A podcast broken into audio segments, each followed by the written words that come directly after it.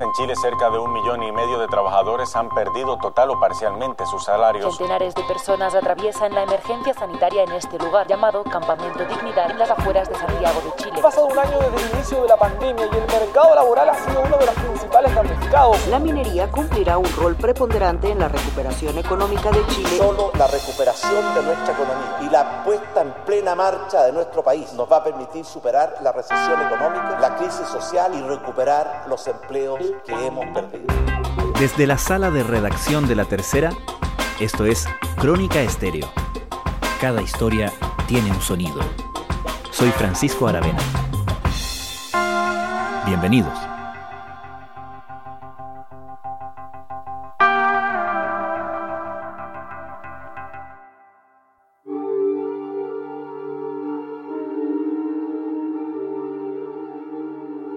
En medio del recrudecimiento de la crisis del coronavirus, cuando nos acercamos a los 30.000 muertos y contamos más de 42.000 casos activos, otras cifras con un directo impacto sobre la vida de los chilenos muestran una realidad algo mejor. O dicho de otra manera, un panorama mejor que el del peor momento a mediados del año pasado. Según las estadísticas oficiales, en julio de 2020 se llegaron a perder 2 millones de empleos, y desde entonces se han recuperado 1.100.000 puestos de trabajo, como reveló un informe del Instituto Nacional de Estadísticas la semana pasada. La gran preocupación ahora está en aquellos 900.000 que faltan, más aún si entramos al detalle de esos empleos. Para sorpresa de nadie, quienes se han visto más afectadas son las mujeres y en general la población de menor nivel educacional. Y aunque las proyecciones de recuperación económica para Chile lucen relativamente auspiciosas en comparación al resto de la región, la incertidumbre instalada por el oscuro presente de la crisis sanitaria y las medidas que deban tomarse para combatirla suman razones para estar preocupados. El detalle lo entrega Rodrigo Cárdenas, editor de Pulso de La Tercera. La semana pasada INE publicó este informe con los datos a febrero, que con eso uno ya puede tener una visión de un año completo de lo que ha sido la pandemia y los efectos en el mercado laboral. La pandemia ha golpeado muy fuerte la economía en Chile, como también ha pasado en todas partes del mundo, y también por lo mismo ha golpeado muy fuertemente al empleo. De hecho, en el peor momento de la crisis desde el punto de vista del mercado laboral, el peor momento de la crisis fue en julio del año pasado, del 2020 en ese entonces, en ese momento, se habían destruido cerca de 2 millones de empleos en relación a los datos que habían en febrero del mismo año. Una cifra que no había tenido Parangoles de la historia de los datos de Chile del mercado laboral, ni siquiera las peores crisis del 82, Nunca habíamos tenido unas cifras tan malas de destrucción de empleo en un tiempo además tan corto. El Ministerio del Trabajo advirtió que el desempleo en el país podría pasar del 7 al 18%. Sin embargo, centros académicos afirman que el porcentaje podría rondar el 25%. La cifra no incluye a los trabajadores informales. La autoridad laboral agregó que en los últimos meses más de 800.000 trabajadores vieron desmejorado su poder de compra. Entre el desempleo, el cobro parcial de salarios y las deudas, más de 5 millones de chilenos verán precarizadas sus condiciones de vida a corto plazo. Desde entonces, desde julio, hubo lentamente una recuperación económica que fue de la mano con la reapertura de la economía, en la gente que empezó a volver poco a poco a trabajar, se fue abriendo el comercio, los restaurantes, la construcción también muy importante para el mercado laboral. Eso fue haciendo de que los empleos, las fuentes de trabajo se fueran recuperando. Y hoy día los datos muestran que se han recuperado cerca de 1.100.000 empleos, desde el peor momento, pero aún quedan 900.000 que están ahí perdidos. Es decir, estamos a mitad de camino de la recuperación. Bueno, de hecho el título de la nota es la pregunta que te voy a hacer a continuación. ¿Dónde están esos 900.000 empleos que faltan todavía? Sí, bueno, esa justamente fue la pregunta que nosotros queríamos contestar en Pulso. Y lo primero que salta a la vista es una de las cosas más relevantes que han dicho los expertos en los últimos meses, que es cuando uno hace la separación entre hombres y mujeres. Uno se da cuenta que buena parte de la pérdida de empleo o de los empleos que no se han recuperado todavía están en el empleo femenino. De hecho, si uno va a los datos concretos de la base de la encuesta del INE, uno se da cuenta que cerca de 500.000, de hecho son 503.907 empleos perdidos hoy día son de mujeres. se han perdido o no se han podido recuperar medio millón de empleos femeninos desde julio hoy día a la fecha en relación a febrero del año pasado, mientras los, en los hombres cerca de 390 mil. Esto muestra ahí que el tema del mercado laboral femenino ha sido el más golpeado y además el que más ha costado que se recupere.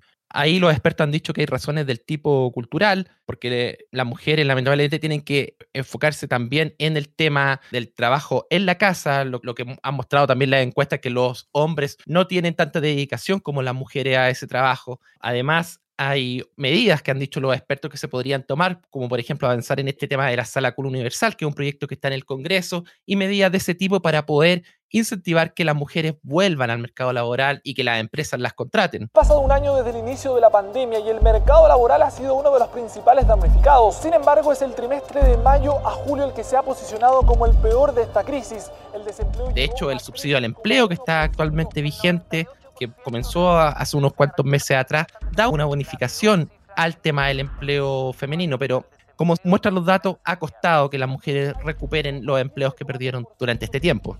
También si uno va a ver, por ejemplo, por nivel de estudios, la mayoría de los empleos que no se han logrado recuperar están en los trabajadores con menos años de educación. Es decir, que tienen la educación media completa o menos incluso los que tienen solo educación primaria o solo la educación secundaria, ahí está más de la mitad del empleo perdido. Cerca de 600.000 empleos que aún no se han podido recuperar están ahí. Por otro lado, los trabajadores con educación universitaria solamente quedan 7.500 empleos por recuperarse. Y de hecho, por el otro lado, los trabajadores que la encuesta de empleo del INE muestra que son trabajadores que tienen postítulo, que tienen magíster, que tienen doctorado o más que eso, han aumentado su empleo en relación a febrero del año pasado. Han sido, por el otro lado, los más beneficiados o los que se han podido recuperar más rápido. ¿Cuáles son los rubros más requeridos? Muchos cargos que son de, las áreas operativas y administrativas, pero también tenemos cargos... Respecto de qué tipo de empleos, ¿qué aprendemos con estos datos?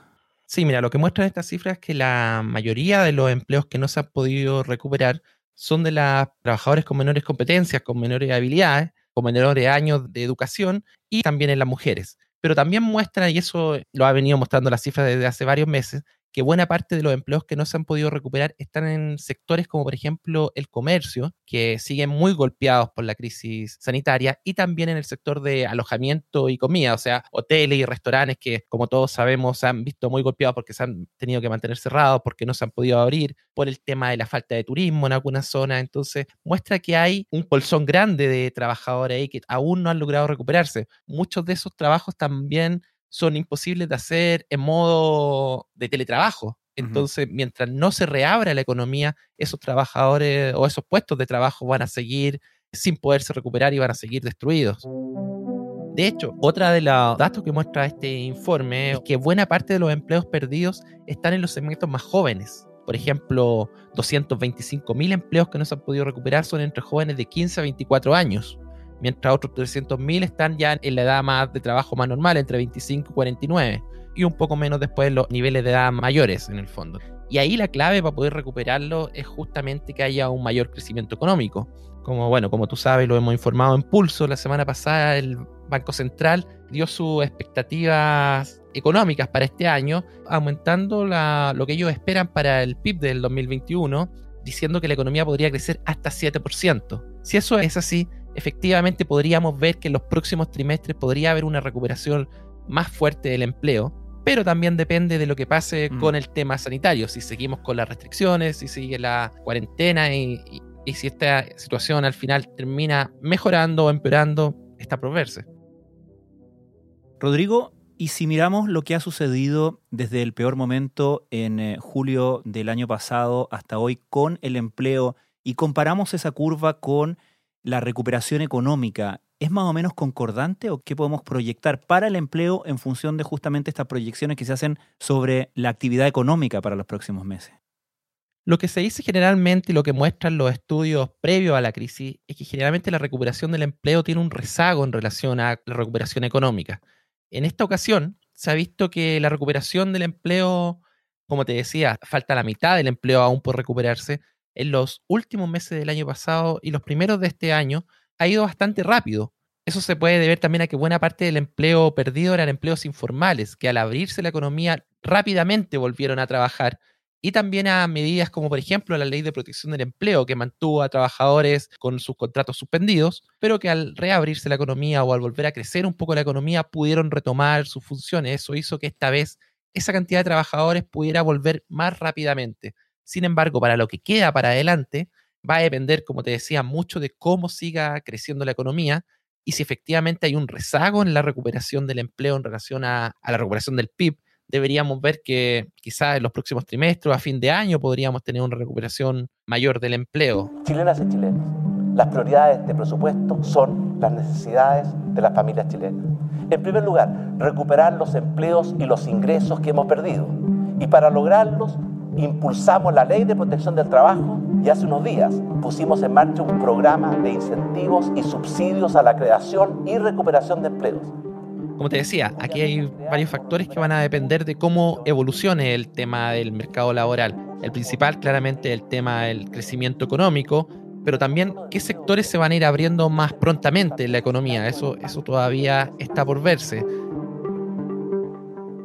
Rodrigo, y respecto de el empleo informal que mencionabas hace un minuto, sabemos que es obviamente un tipo de empleo que se vio rápidamente también resentido apenas empezó a cerrar la economía a principios del año pasado. Una de las preocupaciones estaba, por ejemplo, en aquellas personas que dependían de salir todos los días para poder procurar subsistencia para sus familias. ¿Qué sabemos de cuánto de estos empleos que quedan por recuperar son informales?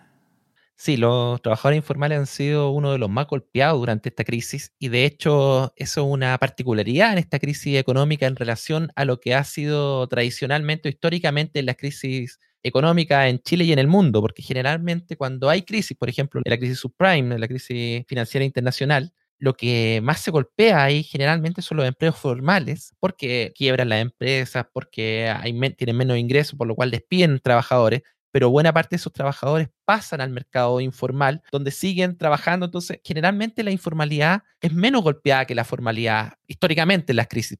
Pero en esta ocurre un poco lo contrario, principalmente por lo que hablábamos de el cierre de la economía, por las restricciones para trabajar, por las restricciones de desplazamiento, que hace que los trabajadores informales sean incluso acá los primeros en perder su fuente de trabajo. Sin un techo bajo el cual pasar la cuarentena, no tienen cómo pagar un arriendo, especialmente desde que el confinamiento paralizó la economía, provocando despidos y dificultando el trabajo informal, del cual dependen muchos chilenos.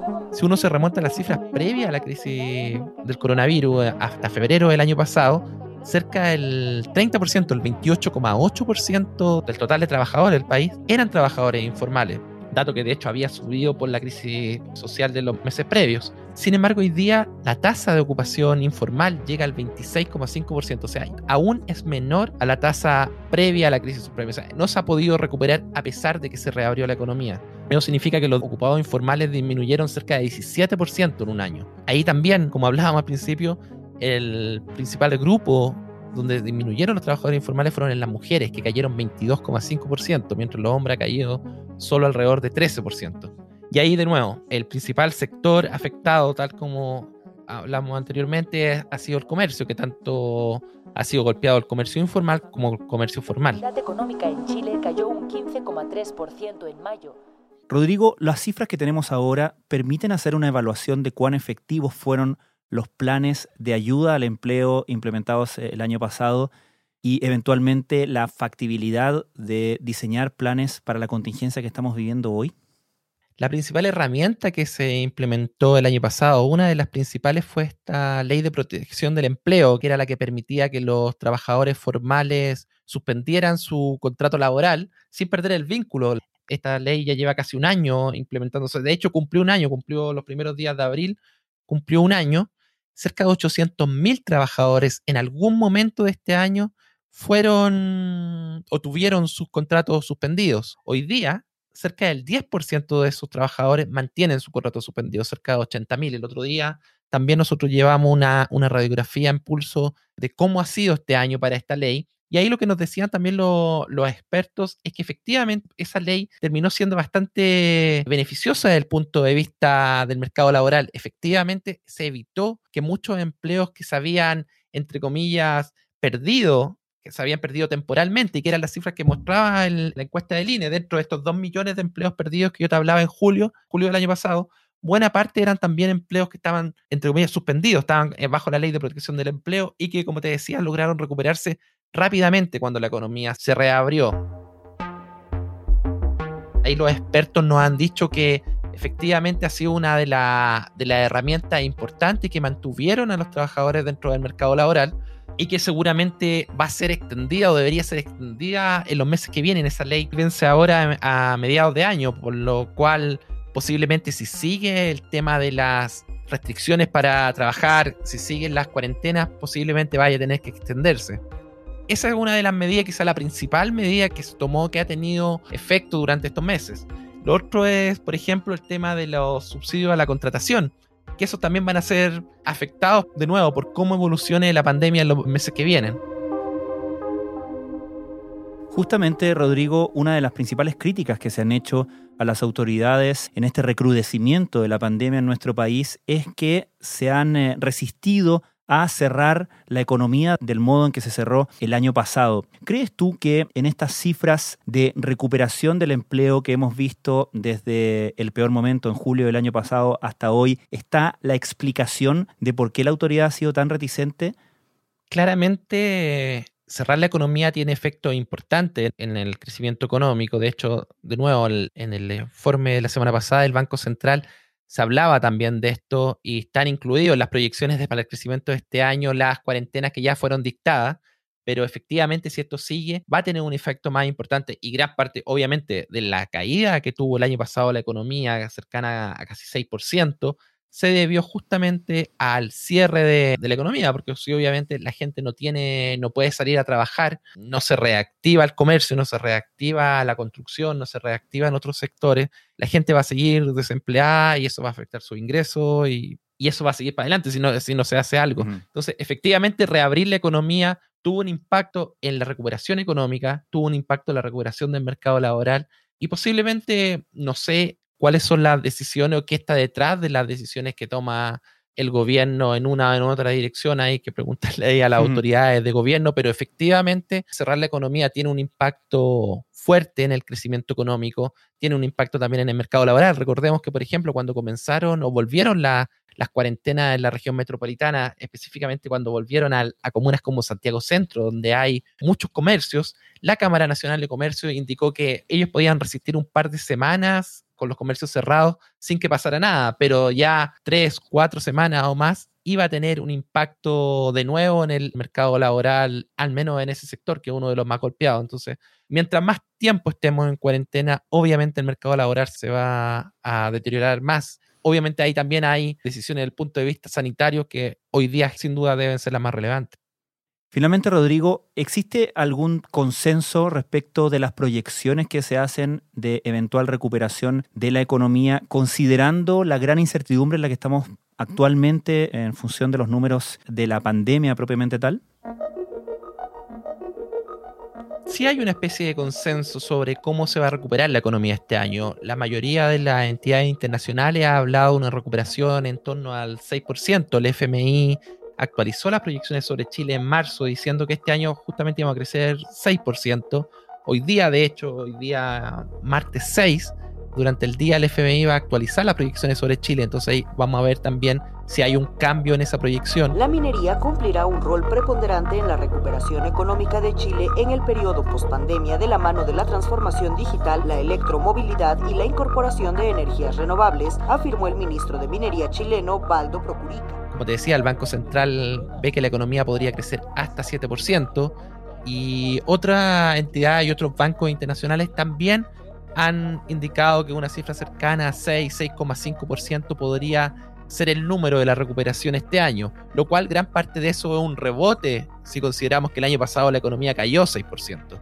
De todas formas, si uno ve las proyecciones, por ejemplo, del FMI de marzo o de enero, las que están disponibles todavía, la recuperación económica en Chile va a ser la más rápida en América Latina, al menos de los países en los cuales el FMI toma más en cuenta que son las economías más grandes. Si uno ve cómo estaba el nivel del Producto Interno Bruto de Chile y de los demás países de la región en diciembre del 2019, o sea, previo a la crisis sanitaria, y cómo están hoy día y cómo se va a recuperar, Chile debería volver a esos niveles a fines del 2021 o los primeros meses del 2022 siendo por lejos la economía con la recuperación más rápida, seguía después por Brasil y otra economía grande de la región. Hemos impulsado una agenda de seguridad ciudadana, una red de protección social, un plan económico para recuperar los empleos perdidos, ayudar a las pymes, reactivar nuestra economía.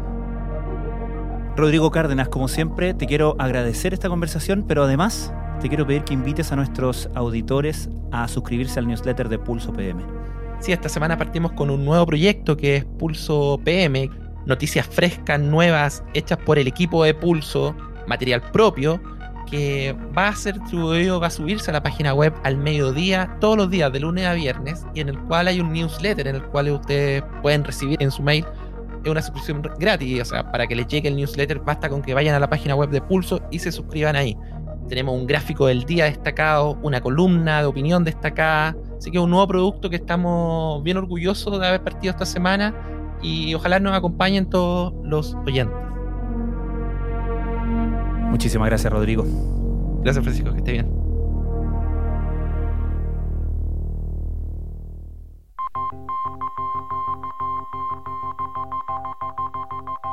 Crónica Estéreo es un podcast de la tercera. La producción es de Rodrigo Álvarez y la edición de quien les habla, Francisco Aravena. La postproducción de audio es de Michel Poblet. Nuestro tema principal es Hawaiian Silky de Sola Rosa, gentileza de Way Up Records. Nos encontramos mañana con un nuevo episodio de Crónica Estéreo, el primer podcast diario de actualidad de Hispanoamérica.